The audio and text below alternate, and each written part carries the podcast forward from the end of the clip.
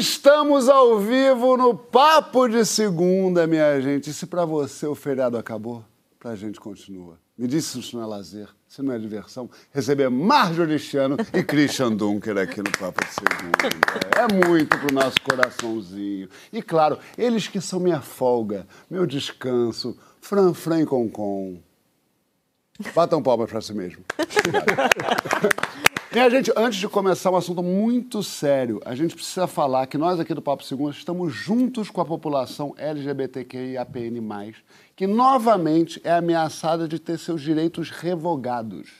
Por 12 votos a 5, a Comissão de Assistência Social, Infância, Adolescência e Família da Câmara dos Deputados aprovou um projeto de lei que proíbe o casamento homoafetivo 2023.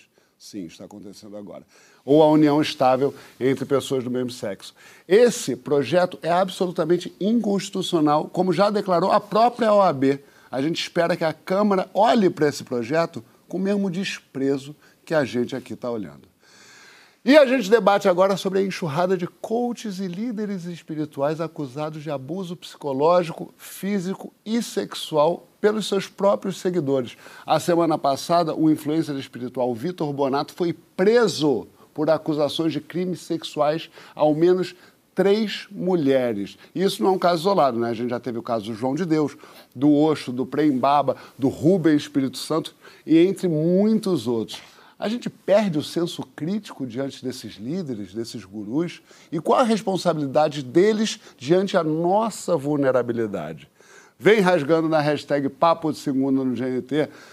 Marjorie, querida, que bom que você está aqui. Estamos felicíssimos com a sua presença. Eu também estou muito feliz. E a primeira pergunta, a gente queria saber de você. O que você acha que as pessoas procuram nessa seita? O que, que elas vão atrás, assim, desses líderes, dessa enfim. Eu acho que tem muitas razões, podem ser várias razões, assim, né? Às vezes busca desenvolver o seu, a sua espiritualidade, um autoconhecimento, uma habilidade específica. É, acho que tem muitas razões. Às vezes é uma desorientação também, uma necessidade de pertencer a um grupo. É, acho que são muitas as razões. Eu nunca entrei em nada que eu identifique como sendo algo tipo uma seita. Sim. É, não. Eu acho que é, é, realmente você tem uma busca espiritual assim. Eu tenho mais curiosidade do que busca, é, assim. Eu sou é. meio como você. eu ainda não fui é, a fundo no tema, mas ele ele é, ele me é curioso, assim. Eu tenho eu sou aberta. Acho que eu sou interessada em agnóstica. É, por aí, talvez um pouco.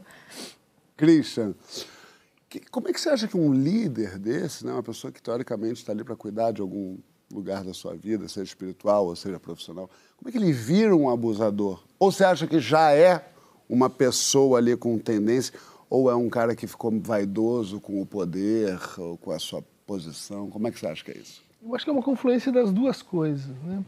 Você tem um, um funcionamento, um discurso, né? Em geral, é, funciona como uma comunidade é, de refúgio ou de resistência e que atrai pessoas que estão em um momento mais frágil, que vulnerável, é, mais vulnerável, que, que precisam de um acolhimento. Então, uh, é um discurso que mimetiza um pouco da família em geral. Né? Então, o sujeito ali substitui o pai, mais raramente a mãe. Né? Tem uma, de, uma questão de delegar um pouco a responsabilidade pelas suas próprias escolhas, desejos, alguma coisa por aí também? Exatamente, né? Você tem um, um processo de regressão cognitiva ah. né? para você eh, entrar nesse pacto, né? Em que o líder me dá a proteção, eu preciso oferecer obediência. Só que isso é uma escalada, né? Quanto mais obediência, mais amor. E isso caminha para humilhação, isso caminha para formas mais degradantes de dizer, olha, eu estou submetido. E isso é uma tentação para o lado de lá, em que bom, o sexo vai virando exercício de poder. Né? Então, mais autoridade significa, é, bom, até onde você vai com isso. E, em geral, termina mal. Né? Quando você tem esse funcionamento, as pessoas vão, vão abdicando né, da sua capacidade de decidir, de pensar, de, de um traço muito comum é assim, é, você vai tirando as suas outras relações, né, os outros amigos, outras é, vozes. Tem, esse, tem essa coisa de também, a primeira coisa que esses gurus fazem é te tirar do seu, do seu convívio, das pessoas que podem querer te acordar de alguma forma, uhum. né? Te isolam, né? E que começa assim, né? quer dizer, com uma denúncia de que tudo o resto está errado, ah, é. de que tem um problema no mundo, não é com você. E a gente vai construir uma espécie de mundo paralelo. Então não pode ter muita comunicação, não pode ter muita polifonia. Ah. A gente vai indo para assim, só uma voz e que, curiosamente, evolui para a violência. Né? Tem o crime lá da Sharon Tate, é, é, próprio um pouco da, da, da, relação que, que alguns artistas têm com fãs. Total. Né? Tem, um, tem um caso que ficou famoso agora com um podcast, não sei se você viu, Marjorie, chama O Atelier. Eu vi. Que é do, do Chico Felice, que é, fala sobre o atelier. É, o Rubens Espírito Santo, né? Que é, é um sujeito que... É muito violento. Muito eu violento. só vi alguns episódios, eu é. não consegui ir adiante. É, um depoimento muito forte da Mirella Cabral, que é uma artista plástica inacreditável de boa. Mas ele era um guru religioso? Não, como dizer que não? Era um sujeito que dizia que ele ia ensinar arte, artes ah, tá. plásticas. Mas dentro disso, ele era tratado como, sei lá, não lembro, mas era mestre. E aí vai confundindo o negócio, punições, uhum. é, aí uma certa coisa serviçal, você tem que me levar. É, é o mestre lugar. mandou, assim, né? O mestre Era... mandou. E muito claramente também ganhando benefícios, como tem que comprar os quadros dele os, os, seguidores, é uma coisa muito louca. Tem um, um a Suzana Lira é, é, diretora da série Pecados Revelados, que investiga justamente abusos praticados por líderes espirituais. Ela falou com a gente, olha aí. No começo a gente não acha que está sendo abusada. Ele dizia que eu era pura, que eu era diferente. Eu lembro que eu passava mal, eu tinha crise de pânico. A gente vai em busca de cura. A série Pecados Revelados conta a história de vítimas é, de pessoas que foram buscar ajuda espiritual e foram abusadas por líderes religiosos ou guias espirituais, entre aspas. A gente descobriu ao longo do processo que muitas denúncias não iam adiante. E essas denúncias não vão adiante porque existe um sistema de acobertamento e um sistema de poder e dinheiro que protegem esses homens. Como esses líderes agem? Eles aproveitam o momento de vulnerabilidade dessas pessoas para extorquir financeiramente violentar psicologicamente e abusar sexualmente dessas pessoas. Então, ao longo da série, a gente vai ver vários casos de diferentes formas de abuso. Não é uma coisa restrita a uma religião. Mas o que há sempre em comum é algo de vulnerabilidade. Eles possuem uma conexão com a vítima por conta da fé que professam. Ele é o representante de Deus. Uma coisa que eu percebi ao longo da série é, durante o processo de produção é que não existe um perfil de vítima. Qualquer um de nós, seja de qual classe social, de gênero, enfim, é, cultura, pode chegar a esse lugar de vítima. Uma coisa que eu saio dessa série que eu aprendi é assim: qualquer experiência espiritual deve ser compartilhada com a sua família, qualquer, qualquer ritual, qualquer coisa que você esteja envolvido, compartilhe com um amigo, com alguém da sua família. Não se deixe viver isso isoladamente, individualmente porque isso provavelmente é um terreno fértil para que coisas que não são da, próprias da religião aconteçam. Se você está vivendo ou viveu uma situação de abuso dentro de um ambiente espiritual, religioso, procure ajuda. O silêncio, não, de fato, não é a melhor coisa, mas procure uma ajuda qualificada. Procure grupos de vítimas, existem grupos de vítimas de abusadores religiosos. Procure profissionais do Ministério Público, promotores de justiça sérios, porque é preciso que você tenha apoio nessa denúncia. É muito perigoso denunciar isoladamente um líder sem que você tenha uma, uma rede de proteção, porque a ameaça que vem depois de uma denúncia é muito séria. Eu já tive muito medo de retaliação espiritual, de ataque físico, mas essa pessoa não tira mais nenhum dia da minha vida.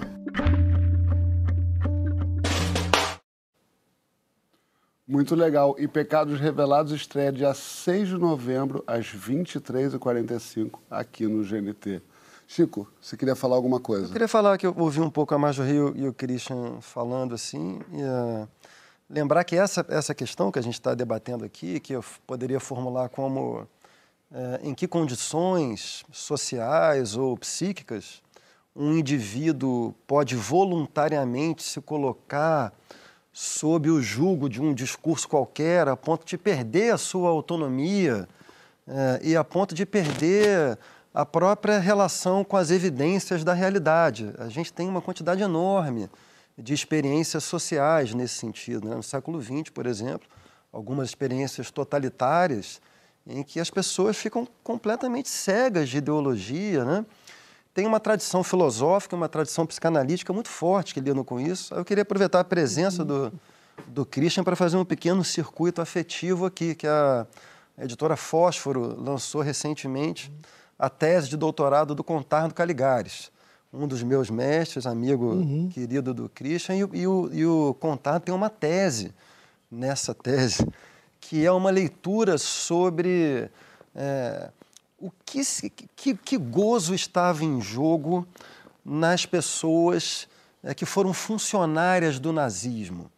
É, e, que, e, que, muitas delas, assim, no fundo, não gostavam de, de matar as pessoas. Segundo a tese, resumindo ao máximo, né, a tese do Contardo, assim, essas pessoas, tudo indica, os documentos indicam, que elas não tinham o gozo assassino, tinha um outro gozo envolvido ali em fazer parte daquela grande engrenagem. movimento. Uhum. Que gozo era esse? Era o que a gente está discutindo aqui, uma espécie de gozo de pertencimento, para usar acho que a palavra que a Marjorie falou, né? Uhum. e que o Contardo chamou de paixão da instrumentalidade. E que, e que, dentro da perspectiva do Contardo, é alguma coisa que a gente é capaz de reconhecer em nós mesmos. Assim, todos nós, sobretudo na condição de seres modernos, que somos, né, e que, portanto, temos que arcar o tempo todo com a angústia da nossa liberdade, da tomada de decisão em todas as instâncias da nossa vida, tem algo em nós que desejaria não decidir. Tem algo em nós que desejaria ser um órgão, hum. num corpo comunitário gigantesco.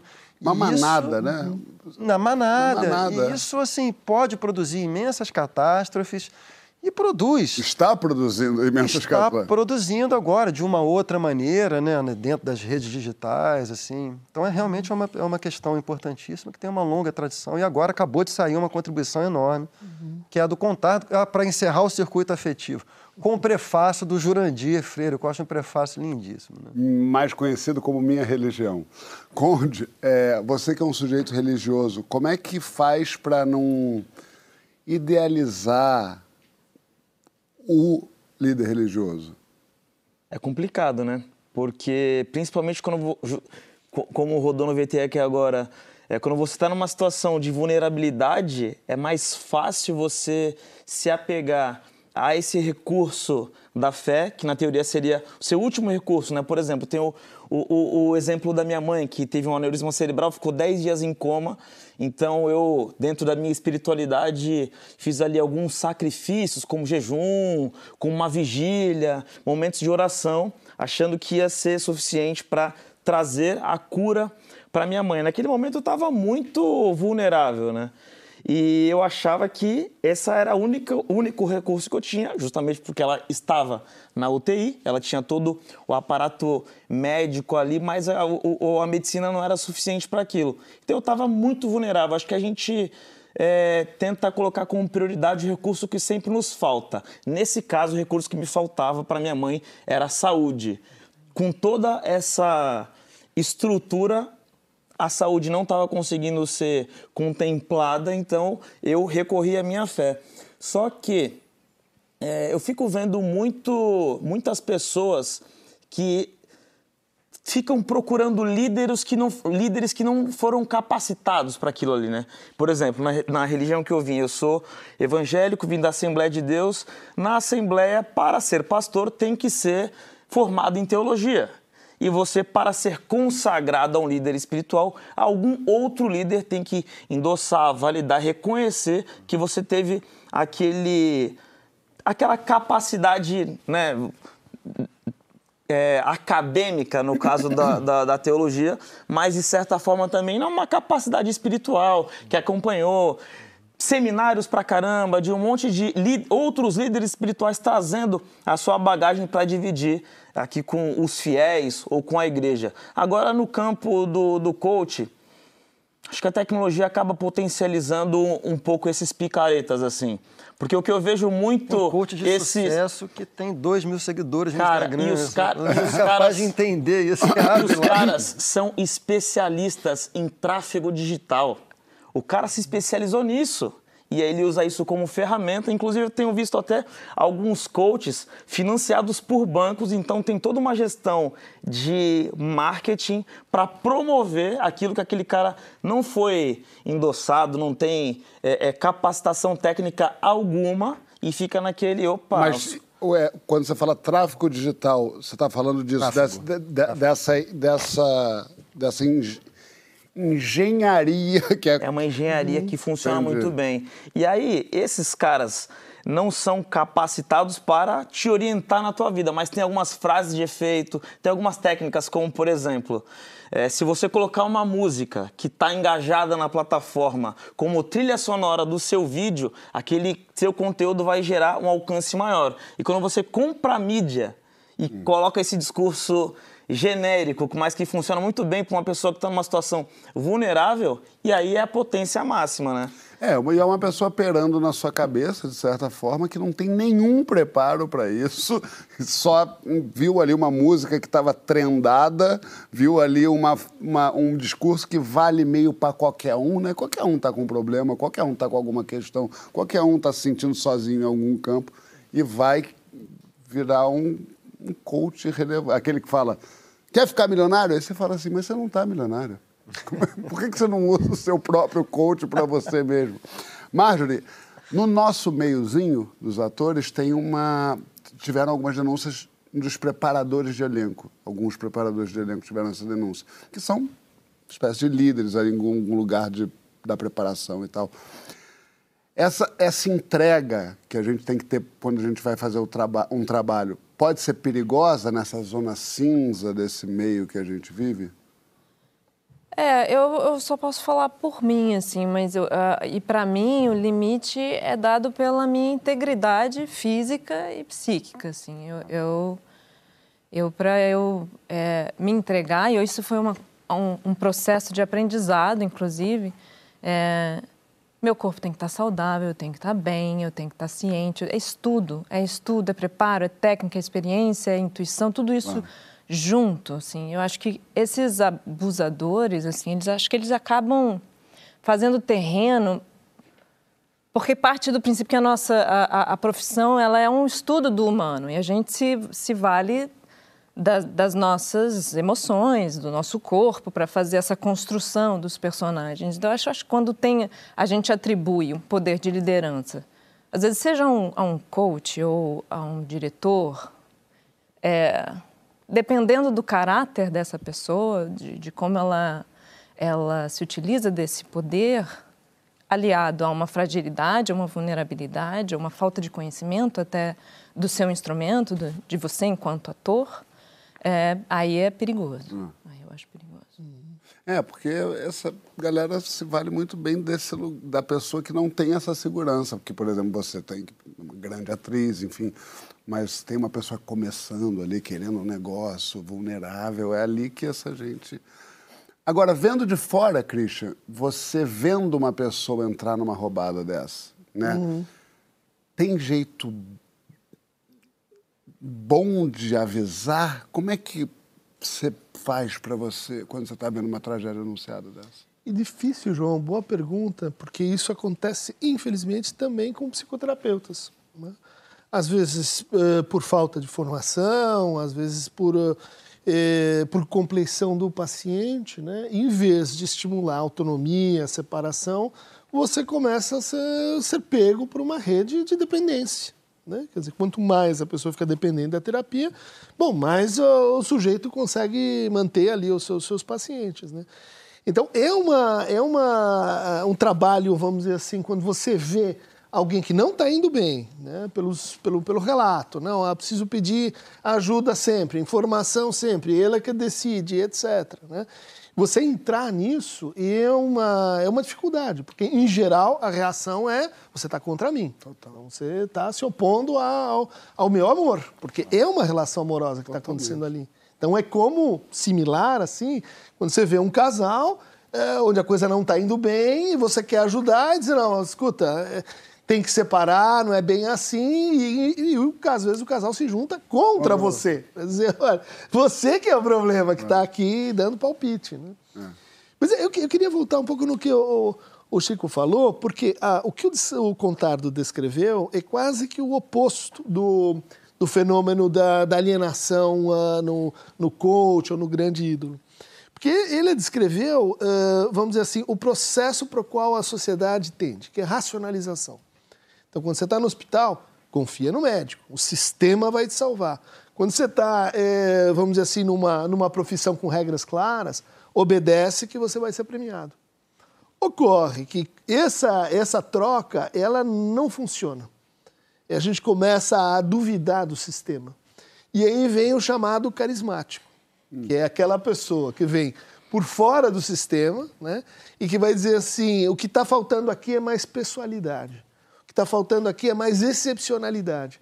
Então, vem comigo, porque a gente vai tratar esse problema. Então, os, os carrascos voluntários do Hitler, eles não podiam ser perversos, eles tinham que ser burocratas, uh, obedientes. Eles escolhiam os não, eles excluíam os perversos, Exatamente. os que gozavam com aquilo. E o, o, o coach mal intencionado é o perverso. É o que, que vai gozar com a dependência do outro, que vai dizer: eu sei o que você precisa fazer, eu vou uh, me transformar, vamos dizer assim, naquilo que te falta. Né? E resultado, você vai se alienar naquela pessoa. Total, total. Incrível. Chiquito, é, uma pessoa morreu numa maratona proposta por um coach chamado Pablo Marçal. E quando perguntaram para ele tentaram responsabilizar ele, ele disse ele que, que ele, tá, é, é, que ele escolheu fazer aquilo, que o, o, o, o, sujeito que morreu escolheu fazer aquilo. Isso é uma, isso é uma frase que se espera de um líder? Eu, eu, eu tendo a pensar que esse rapaz, ele era jovem, né? Era. É, ele foi fazer uma maratona, não tinha treinamento suficiente. Né? Proposto, proposto pelo coach? Proposto pelo coach e, segundo eu li na época, assim, ele foi forçando muito os limites dele, assim, é, porque é, tem uma, um, certo ideário dentro dessa empresa, é, como, como espero não estar tá sendo leviano, assim, mas é como eu entendo um pouco essa tradição de coaches. Eu, eu acho que ela faz parte de um mundo que algum tempo atrás a gente chamava de autoajuda, um pouco antes de neurolinguística, que, que é uma certa perspectiva da vida que ela é extremamente voluntarista. Ela entende o indivíduo como se fosse, como se tivesse um sistema psíquico é, sem inconsciente, e, e, e não estivesse articulado num, numa rede discursiva social que o determina ali o tempo todo. Né? Então, acho que basicamente esses discursos são discursos voluntaristas que responsabilizam o indivíduo. Simplista, muito simplista. Muito simplista, né? para não dizer falsificadores do que, do e que, que dizem é o que a pessoa quer ouvir, né? É, totalmente. E muito genérico, Sim. porque você joga ali um discurso... Pro... Como todo discurso muito simplista, uhum. né? É, então eu entendo que esse, que esse sujeito é, temeu fracassar, porque fracassar, não completar a prova, seria faltar com o ideário do coach barra empresa, que era uma empresa, né? que ele era uhum. funcionário, né? Então, no limite, eu acho que esse sujeito morreu, morreu por ideologia, João, porque por trás, de, por trás dessa ideia tem uma ideologia maior que é a ideologia do capitalismo excessivamente neoliberal em que a gente vive. Assim. O Christian me conhece, sabe que eu não sou exatamente um, um anticapitalista, me defino mais como um contracapitalista, e nem sou um antiliberal, é, me, defino, me defino mais como um contraliberal, mas certamente repudio muito esse mundo em que alguém morre porque considera que se parar no meio de uma maratona isso é um, é um fracasso pessoal, enorme, ou vai ser demitido, ou está falhando em relação a algum discurso qualquer, né? Que no limite me parece que é esse discurso. É o você pode. Como assim você pode? É, Não necessariamente você pode. E você tem que abraçar o que você não pode. Não, e depois de uma avaliação médica, aí você Aí pode talvez fazer você- uma maratona, né? Depois de um treinamento, um você coach pode. de triatlo de corrida e não de É. finanças. Exatamente. Fala, Mas, Christian. é- mas é o golpe, a gente estava falando antes do golpe, é o golpe perfeito, porque o, ele explora assim a nossa paixão por ser um instrumento. E o que, que é um bom burocrata? É o cara que adivinha o que o mestre quer, não é o que atende só os pedidos, é aquele que se antecipa. Então, quando dá errado, o que acontece? Né? Aquela sensação de que o outro me fez fazer aquilo. Enquanto isso, o outro do outro lado diz: "Escuta, Eu não... foi você, né? Quer dizer, foi você e sua, seu, seu complexo de obediência, sua, sua mania de obedecer, né? Então, ah, um fica abrigado na ilusão do outro. né?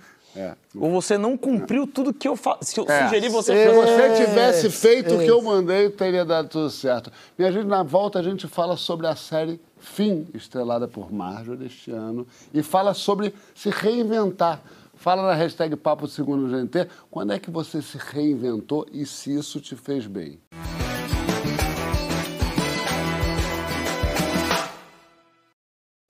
Estamos de volta com o Papo de Segunda com a musa Mar Marjorie este ano e com o tiozinho do Emicida, Christian Dunca. Eterno. o eterno tio do Emicida. A Marjorie é uma das estrelas do- da série Fim, uma série baseada num livro da Fernanda Torres que acompanha um grupo de amigos desde os anos 60 até 2012. E a Fernanda diz que a série fala de gente que achou que era só casar e ter filho que a vida estava resolvida. A gente fala desse momento da vida que a, gente, que a vida obriga a gente a se reinventar, buscar outros objetivos, outros sentidos. Qual é o evento que, mais reinventador da sua vida? Pessoa que está assistindo o Papo de Segunda. Aumenta, mas não inventa na hashtag Papo de Segunda no GNT. Além da Marjorie, tem Fábio Assunção, tem Emílio Dantas, Bruno Mazeu, Davi Júnior e grande elenco. É, Fim estreia quarta-feira da semana que vem, é, dia 25, lá no Globoplay. Marjorie, bonito, gostei, me interessei por, essa, por esse teaser. Eu também quero ver essa É, série. Não viu ainda? Não. Nem um só, nem ali uma, uma cabinezinha, uma brincadeira uma boa. só uma passagem. E o que, que essa, fazer essa série te ensinou sobre reinvenção? É inevitável, é, assim, é uma condição. A gente só pode se reinventar. Acho que se a gente não não busca se manter inspirado, e é um exercício, se manter inspirado, se manter interessado, apaixonado, a gente vai se isolando, a gente vai perdendo canais de, de, de conexão, de, é, é- não tem outra, outra alternativa, senão é, senão é sobrevida. Assim, você se mantém com os batimentos ali, mas... Existindo, É. talvez não vivendo. É, é, é, é, eu, eu, sou, eu tendo a gostar da zona de conforto, tendo a achar confortável. Por isso que eu entendo muito quando você diz que é um exercício. É um você tem que se obrigar a olhar para o lado e falar, não vou ficar aqui nesse... É, as inspirações, eu acho que elas têm um ciclo, né? Assim, você tem... Você, descobre alguma coisa que te deixa muito inspirado, interessado, criativo e tal. Daqui a pouco aquele estímulo perde o, o, o ciclo dele, você tem que buscar outro, você tem que buscar outro, não tem... Tem alguma história de, de, de você se recriando, se inventando Ah, boa? Algumas. Não tem uma história, assim, mas acho que. Primeiro momento, acho que foi quando eu saí de Curitiba, que eu sou de Curitiba, e eu fui morar em São Paulo com 18. Então, mas ali era um momento de, de reinvenção de mim mesma fora da casa dos meus pais, assim, era... Talvez um momento de invenção, né? Então, é- é um- era uma fase em que essa, essa- recriação foi desejada, eu podia ser quem eu quisesse ali fora do meu núcleo familiar viciado, né? A gente tem uns papéis, assim, dentro do núcleo familiar que são difíceis de se Entranhados, atualizar, né? né? Assim, e, é, e aí, então, foi, foi muito gostoso esse, processo, nada do- das, das dificuldades, elas não abalavam o meu desejo, que era de ser atriz e tal, estudar, e investigar, explorar, estava tudo certo, assim. Outro momento foi um pouco mais doloroso e demorado, que foi a partir, acho que, da minha entrada na televisão, quando eu perdi... Foi o quê? Malhação? Foi Malhação. Vagabanda. A própria. A própria. e é, aí eu perdi o meu anonimato, a minha, a, a, a, né, o meu lugar de, de não ser percebida, de não ter que dar opinião, de não ter várias obrigações, atender a expectativa das pessoas. Isso tudo foi para mim difícil, assim. Eu, eu neguei, eu rejeitei muito esse processo, bati muita cabeça, assim juntou com um relacionamento afetivo também que foi, foi muito pesado para mim, foi bem dolorosa essa parte de. Mas foi ao mesmo tempo bonito, sabe? Foi triste porque parece, de certa maneira, você rompe com alguns algumas algumas ideias que você fazia de mundo, claro. mas ele se torna maior também assim. Então a, a complexidade começa a ser mais interessante do que um problema. Entendi. Bonito. é, tem um tweet aqui, é, chama-se Gregory House, que na verdade não deve ser ele, mas ele diz: E Marjorie este ano saiu da caverna para iluminar o mundo inteiro com seu sorriso. Tá bom para você? É, Christian, você tem um livro chamado Reinvenção da Intimidade, que fala de reinventar afetos mesmo. Uhum. É, é isso que a gente está precisando reinventar no, no nosso mundo de hoje?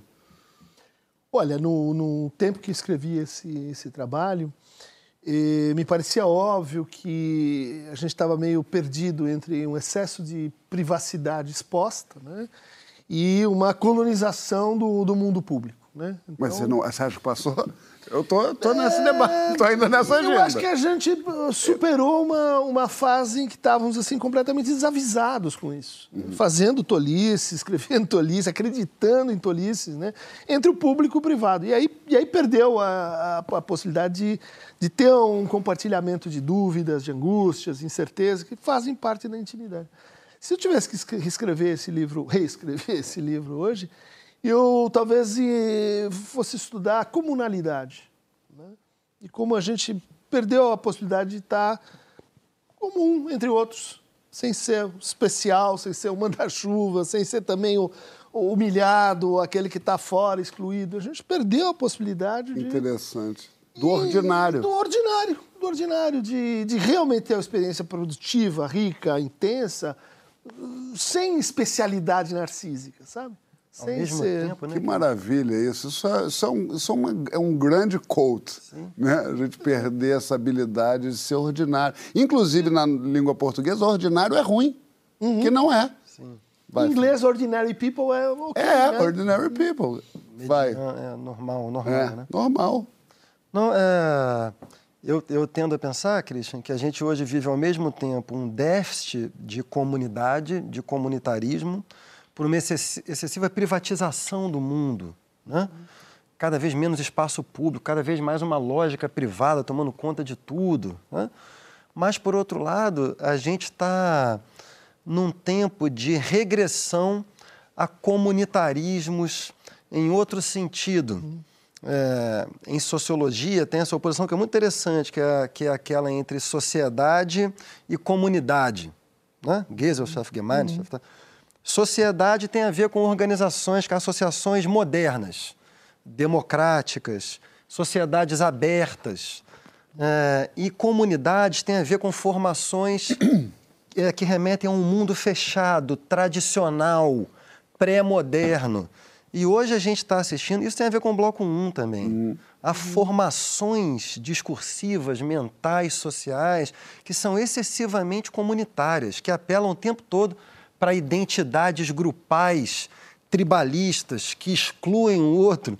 Então é um desafio uhum. difícil, porque ao mesmo tempo a gente precisa recuperar o comum e se livrar desse comunitarismo pré-moderno, né? acho, que, acho que tem a ver com, com o livro e com, com a série, porque você está falando das comunidades que estão atrás da gente, do passado, isso, isso, de onde você veio. Isso a, acho que a experiência que a gente tem no casamento, no amor, é criar uma comunidade para frente. Sim. Uma comunidade que vai acontecer, que vai dar certo dessa vez. E, em geral, é a, é a de trás que volta, né?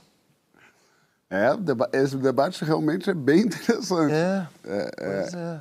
Tem, tem uma retração do mundo, né? total. né? Enfim, eu abro mão da pergunta que você ia me fazer, porque eu já falei demais, mas Você não, você não, quem vocês não é você- acham Quem é que tem você uma- para abrir a mão da pergunta que eu Eu quero ver você falar. Estou aqui tentando ser ordinário Não, e comunitário. Eu sinto muito isso, que a gente, a gente vive hoje uma retração, um, um momento de, de recuo do mundo. O mundo está se fechando. Se Tá fechando cada- os seus próprios núcleos. Se fechando, é, o mundo está se fechando em, em- em perspectivas mais securitárias, É. perspectivas nacionalistas, tribalistas, identitárias. Quando eu digo identitárias, eu estou dizendo assim, identitário no sentido mais amplo. Claro, não, não da pauta. Grupos, vários grupos se fechando em identidade muito fechada, tem uma certa desconfiança do outro depois de um momento do mundo que era um momento de globalização. Não que a gente tenha saído desse momento sob o ponto de vista econômico, mas assim havia uma certa esperança, um certo tom afirmativo é, na possibilidade de um mundo sem fronteiras. Daí nasceram organismos transnacionais, a Europa abriu as fronteiras. Hoje em dia, é como se tudo estivesse se fechando, porque essas promessas de um mundo liberal, elas em muitos aspectos elas falharam, engendraram novos problemas que essa ordem liberal não foi capaz de responder. E aí estão surgindo outros discursos que claramente também não são capazes de responder, mas pelo menos eles têm respostas, que, de novo, são mais convincentes. Aparecem líderes aí que são capazes de responder isso. A gente a está vendo o tempo todo, né? Total. É, mas é, eu estava. Quando você falou do negócio do, do- da possibilidade da pessoa simplesmente ser uma pessoa sem espetacularização, eu lembrei de um amigo meu, que eu não vou citar o nome, mas eu, eu pensei, eu, eu gosto tanto dele por isso. Porque ele simplesmente é um cara que não está querendo ser nada, ele está ali vivendo a vida dele, com o filho dele, com a família dele. Bonito isso. Conde, é, você na sua na realidade onde você nasceu é, você se reinventar era luxo ou era uma obrigação uma necessidade de sobrevivência Acho que a necessidade de sobrevivência era de se inventar, né? se inventar Não de, de se inve- reinventar. Mas para você continuar é, vivendo bem e dando conforto ali para sua família, naturalmente você vai precisar se reinventar, né? E eu fico pensando muito sobre as pessoas que não têm a oportunidade de se reinventar porque elas estão apenas tentando sobreviver.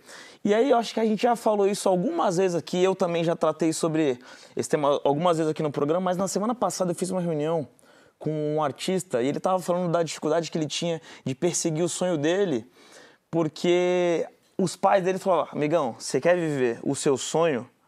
Não tem problema, mas você vai ter que pagar suas próprias contas. Então, ele estava abrindo mão do luxo de se reinventar para apenas sobreviver. e ele tá bem porque ele tá com uma reunião com o Condzilla ele tá andando Não, ele tava numa gravadora grande também, cara. Então. Achei muito legal, assim, mas o quanto que ele. O quantas renúncias ele teve que fazer no meio do caminho para perseguir esse sonho, né? E aí eu fico pensando o que aconteceu na minha vida, assim, porque sobre reinvenção, eu, dos meus 11 anos até meus 30, mais ou menos, eu fiquei muito perseguindo o meu sonho principal, que era dar uma vida um, é, confortável ali para minha família. Graças a Deus eu consegui fazer isso aos 30. E eu comecei a achar isso perigoso, eu fiquei preocupado. E aí eu falei, bom, consegui um reconhecimento no meu trabalho, consegui uma segurança financeira aqui, no que, que eu acho que eu devo melhorar? Eu acho que eu não sou bom no- relacionamento com as pessoas, preciso melhorar meu trato, meu trato com as pessoas ali. E aí eu fiz um, um curso, um MBA de gestão de pessoas, numa faculdade, e aí eu conheci a teoria da pirâmide de Maslow.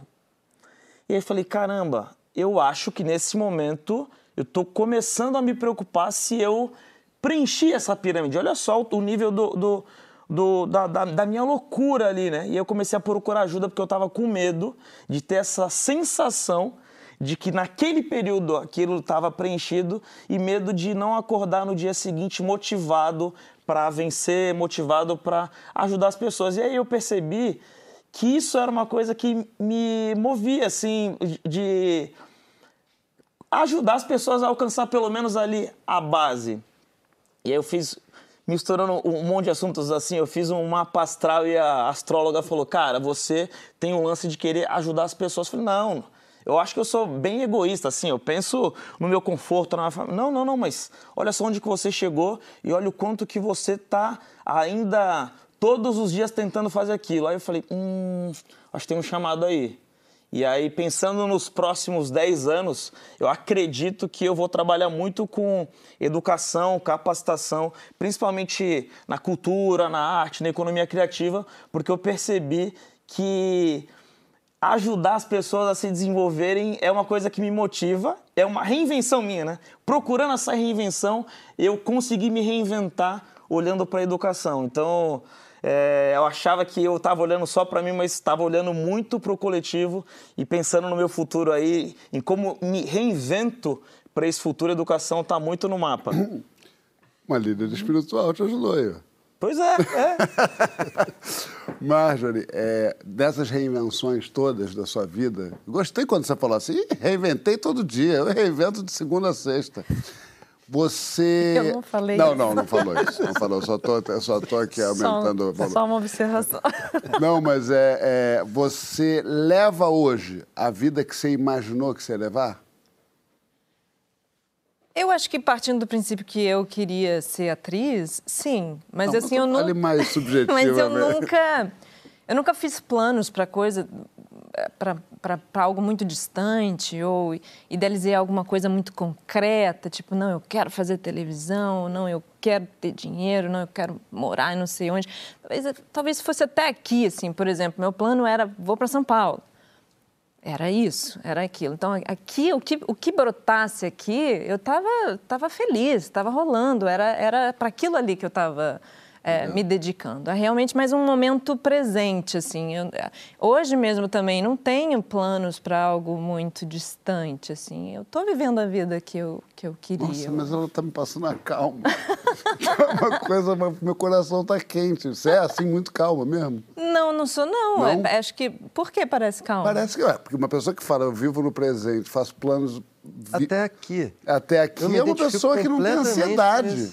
É, até aqui Eu são fiquei- alguns meses, É. né? Até 2000. Não, eu- Ah, não sei o que vem para lá. Eu tenho não muita curiosidade, mas assim, me surpreenda a vida. Eu tô achando, não, Vai. é- isso não é de maneira. Eu só- eu estou admirando muito esse jeito, porque eu estou pensando o que, que deve ser, o que, que vai ser, como eu poderia ter feito diferente quando Ah, não, passou. como eu poderia, eu penso.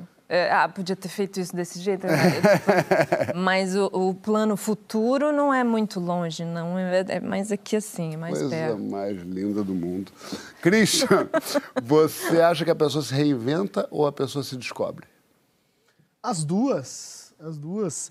E eu diria que na primeira fase da, da vida, né, na primeira parte, a gente está muito marcado pelos primeiros, né, pelos primeiros encontros, primeiro beijo, primeiras decepções também. Ou seja, eh, você aprende a desejar e a, e a, e a ter prazer eh, com a descoberta. né? Então, é uma orientação, como a gente está dizendo, né, para o mundo, né, para a diversidade.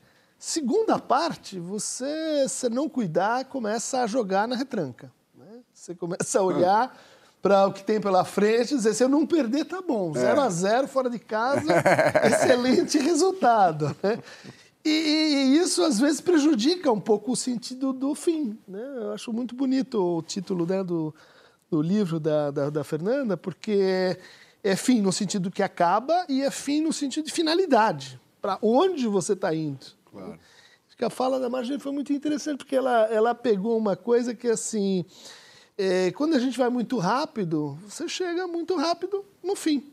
Né? Quando você se obsessiona com as metas, com a métrica, vou fazer, vou marcar o ponto, termina o jogo.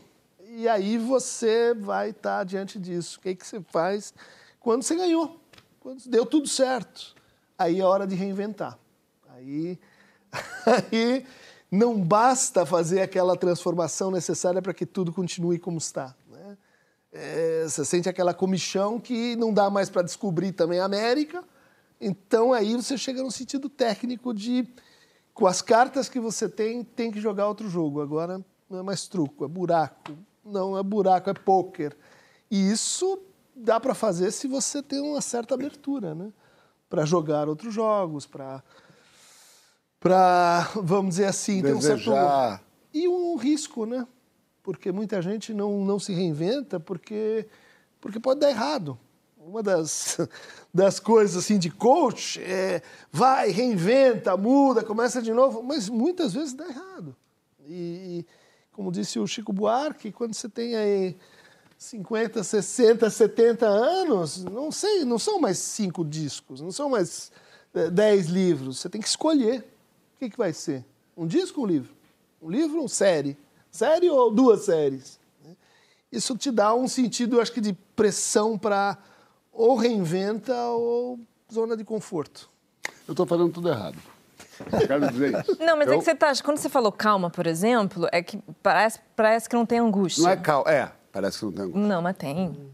Tem. Tem a angústia do presente aqui também, do, do, do realizar aquilo, não tá tão como eu gostaria. Não existe sem angústia. Isso aí acho que é Cohen, né? Isso aí é outra, outra evolução. Eu achei que pareceu. Tem angústia para pessoa aqui, ó, elevada, que fala, é, é isso, eu penso. A minha angústia só não é a longo prazo, assim. A minha angústia tá aqui. É uma, é uma angústia. É uma angústia aqui, ó. Não, eu acho que pareceu conciliada com o próprio desejo. E aí vem com angústia. É. Não tem é. desejo sem angústia. É. Perfeito. É, eu tenho que pensar muita coisa. Eu tô, preciso voltar para casa e minha vida está passando feito um filme aqui. A gente já volta para falar sobre o rei da Inglaterra, sobre o filho do Bolsonaro e sobre você aí da poltrona. Vai na hashtag Papo de Segunda no GNT e fala qual o seu segredinho mais bem guardado, aquele que você não queria que ninguém soubesse, mas acabaram revelando. E agora tem Francisco Bosco encontrando mais um xará para falar sobre se manter ativo, se manter desejante na vida. Um dos maiores mestres da história do jiu-jitsu, Francisco Mansor, está no Entre Chicos. Roda aí.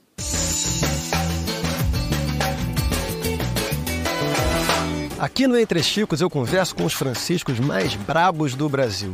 E o brabo de hoje é brabo mesmo. Ou será que um dos maiores mestres da história do jiu-jitsu no Brasil e no mundo é, no fundo, um sujeito tranquilão, calminho, até suave.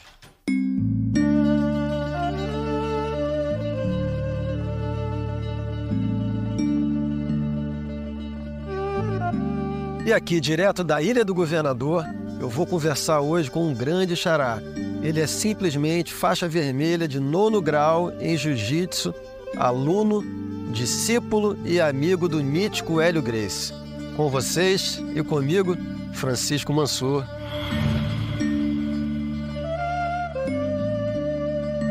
Muito prazer de estar aqui. Eu queria começar dizendo a você, eu, eu lutei jiu-jitsu. Que bom! Quando eu era mais novo, eu desde então me tornei um admirador do jiu-jitsu. Sempre acompanhei os grandes lutadores, um pouco a história do jiu-jitsu. E tenho especial admiração, como, como todo mundo que conhece um pouco do jiu-jitsu, pela figura do Hélio Grace, que se confunde com a própria história do jiu-jitsu no Brasil, não é, Meu Xará? segundo pai.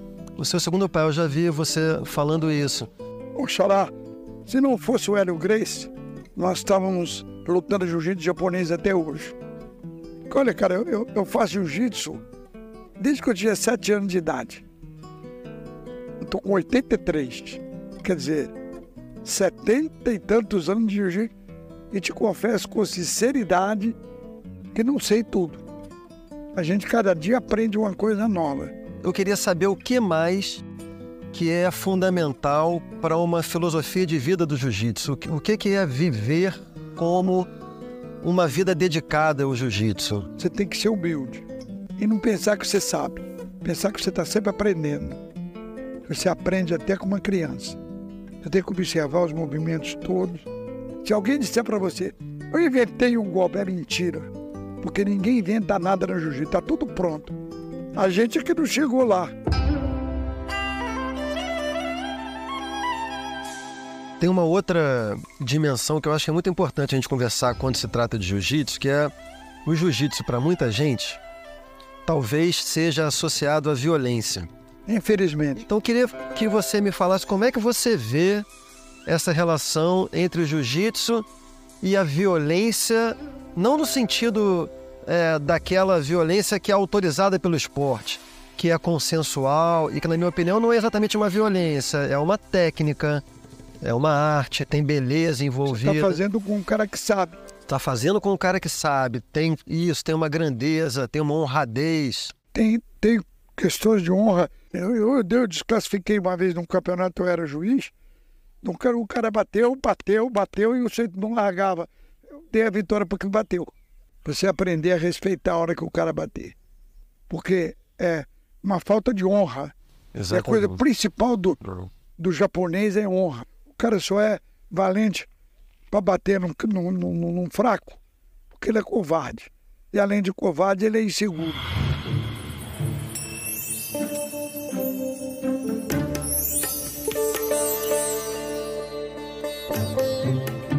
Xará, você tá com quantos anos? Eu tô com 83. Como é que você se sente em relação à idade, assim? Não vale rir. Tá bom, vou Sabe fazer o o meu fiz? melhor. Eu peguei o 3 passei pro lado esquerdo. Aí botei uma tranca na porta, o velho não entra. Tá avisado, velho não entra aqui. Eu me sinto uma criança. Você sabe que coisa bonita isso. Muito bonito. Então eu queria saber, agora nos, com seus 83 ou 38 anos, quais são os seus planos para o futuro? Bom, eu quero terminar de fazer a medicina veterinária que eu estou estudando e eu pretendo fazer um curso de teologia. Não que eu vá ser pastor, que já estou fora da idade, mas eu, eu quero ser teólogo. Então eu quero fazer um combinado com você. Quando você fizer 100 anos, eu te entrevisto de novo, mas numa escolinha infantil, porque segundo o seu método de inversão dos números, aos 100 anos você vai estar com um ano de idade. Muito obrigado, Xará. Nada, Xara. Tamo às ordens. E você ouve essa entrevista na íntegra no podcast do Papo de Segunda, disponível no Globoplay e nas principais plataformas de podcast. Um grande beijo em todas e todos e até o próximo Entre Chicos.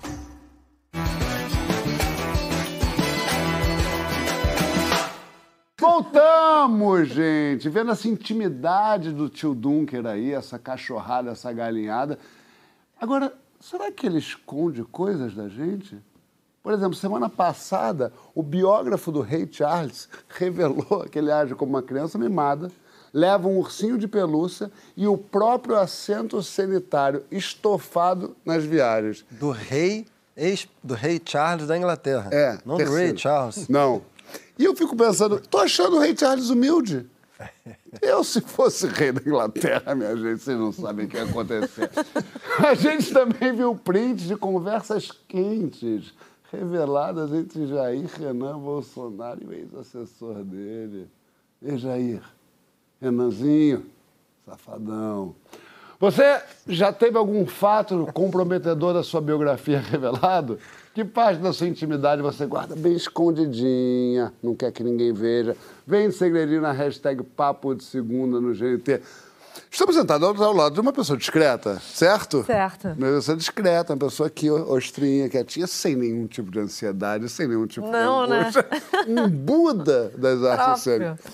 Mas sério, você é, você é uma pessoa reservada. Sou, sou. É... É da minha natureza. Mas como é que você faz isso, sendo uma das maiores atrizes do Brasil? Toma, falei esse elogio. Mas, enfim, está nas telas a todo momento, uma pessoa pública, mas consegue, porque você consegue ser essa pessoa reservada. Como é que faz? Eu acho que é, é- primeiro é da minha natureza, é natural para mim. Eu não tenho essa, não é exatamente, não é natural para mim ficar postando coisas sobre a minha vida. Isso nem nem tanto na exposição quanto na vida privada mesmo. Eu Claro. permaneço discreta na minha vida privada. Sou discreta Eu em casa. Eu tenho poucos amigos, eu, eu gosto de, de, de pequenos grupos, eu, eu, esse é o meu ambiente, é um ambiente um pouco mais íntimo, assim, um pouco mais... E, é- e acho que profissionalmente é um pouco condução também, é um pouco você conduzir onde você vai, a que perguntas você aceita responder, como você responde. Como... Então tem uma condução também para isso, mas acho que com o tempo vai se entendendo um pouco e se respeit... me, me sinto respeitada nesse lugar muitas vezes, É. nem sempre. Mas dá trabalho. Tipo, não a parte que é orgânica, que você fala, eu sou assim, não, não, não, mas, por exemplo, isso aqui até aqui você não chega. Você tem que ter, ter uma. É, tem aquilo que você que te respeita, tem a parte também que você sai, consegue sair delicadamente, Claro. tem aquele momento em que você impõe, impõe a o seu jeito de ser. Ô, Christian, é, que, é, vi- você viu? Eu fiquei morrendo de medo. Lá o cara falou, tem o lado que você impõe, já me gelou tudo aqui. É, qual é a parte da sua biografia seria um choque para a sociedade? Conta, conta pra gente, se abre. Eu fui uma pessoa eh, ligada a um guru. Mentira. Eu tive um guru. Tive um guru. Um guru que... Ó, chocou a sociedade. Ah! Ah, como é que foi isso? E eh, foi num momento difícil, meus pais separando e tal, como a gente falou aqui, né? E, mas era um sujeito, uma pessoa admirável até hoje. O cara conhecia Garcia Lorca, Dali, eh, lutou na, na Guerra Ci- Civil Espanhola. Um sujeito eh, assim, muito interessante. E que, eh, quanto todo mundo estava, só pensava em jogar bola e em é, ocultismo, magia, ah, hinduísmo, chocado cabala, zoar, todos Cabala, é? esses, todos esses, dos 15 aos... Quando entrei na faculdade, a coisa mudou um pouco. Você conseguiu, você conseguiu me chocar. É? Eu, não, eu não vi vindo. O muro eu encarei tranquilo. o muro veio aqui, ó. Quando eu tive um guru, me pegou muito. É, não. José Ramon Molineiro. É vivo? Faleceu já há 20 anos e tal, mas foi uma pessoa muito, muito importante no momento em que, pelo menos em São Paulo, você tinha toda uma cultura assim da vida espiritual, Revista Planeta, Outros Mundos, São Tomé das Letras. E, eu E você estava dessa- vulnerável, você estava Ah, precisando de alguém ali. Sim, sim. Francisco, é, essa coisa de Ray Charles III ser exposto na biografia, tá certo? Ele tem menos direito à intimidade? Como é que é receber isso? Eu não gosto, João. Eu sou, eu sou quase a Marjorie. Calma, assim, não é não. Não é não. Aí eu vou ter que entrar. Não é não. Se eu te mostrar uns três vídeos que eu tenho no meu celular Calma aqui, ó. você, calma você. É, eu mostro que você não é nada Sabe qual é a diferença? Eu achei bonita a, Mar... a Marjorie, ela tem uma vida privada privada. Entendeu? Ela é privada até na vida privada. Eu tenho como princípio é muito caro a mim, que inclusive acho um princípio civilizatório, manter a diferença entre público e privado. Eu, eu tenho uma certa dificuldade em me acostumar com, com, uma, com uma transformação recente do mundo em que essas fronteiras foram muito borradas, né? É, Tem um debate longo sobre isso, inclusive, né? Um debate longo sobre isso. Inclusive, quando, quando esse debate, hum, há alguns anos atrás, foi sobre... Das biografias. A questão das biografias, eu tomei uma posição pouco... É, nem Coerente. ortodoxa. Eu fui bastante contra um certo consenso do debate. Assim. Eu, eu achava que o debate estava indo demais para uma direção de é, zelo nenhum pela privacidade. Então, por exemplo, a própria expressão que foi muito mobilizada ne- nessa época, a expressão pessoa pública, eu abomino. Abomino essa expressão. Eu acho que não existe pessoa pública. Existem pessoas que têm dimensões públicas. Quase todo mundo, na verdade, desde um gari até um dentista, as pessoas têm dimensões públicas, algumas mais, outras menos. Em alguns casos, como o do rei Ch- Charles, que eu, eu- difícil para mim falar isso. O ex-príncipe Charles, lá, tornado rei Bota agora. o terceiro no final. Charles III. Charles III. É, Rapaz, eu sou cap- orelhudo. Eu sou capaz de entender que alguém com uma função tão pública, simplesmente o, o, o, o, o funcionário público número um do Reino Unido, eu entendo que alguém numa posição assim você possa considerar que ele ter sido amante da Camila Parker Bowles ameaçava a estabilidade da monarquia. A monarquia basicamente não tem outro sentido a não ser a sua estabilidade, a promoção da estabilidade, é uma instituição que não pode se modernizar à custa de perder o seu sentido, né? Então eu sou capaz de alguém dizer que nesse caso e em outros casos de pessoas com funções públicas muito importantes, a vida privada pode ter interesse público. Fora disso, eu, eu, eu tenho muita recusa, assim. Eu, eu, eu experimento como... Você já ouviu a frase, quando te pediram para tirar foto, quem mandou ser famoso? Eu não sou tão famoso. Mas vai- o dia que você ouvir, você vai ficar E eu sou.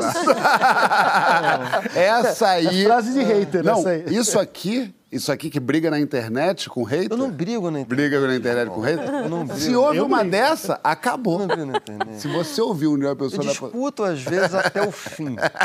Publicamente ou no direct? Entendeu? publicamente, Publicamente, no direct. É porque eu, eu não sou objeto de ódio, mas eu sou objeto de ignorância. Isso me irrita bastante. Mas eu não gosto, João. Eu fico vendo essa coisa de. é, eu, meu Instagram, eu, eu posto coisas da minha intimidade. Assim, mas nada que eu considere que o outro não gostaria.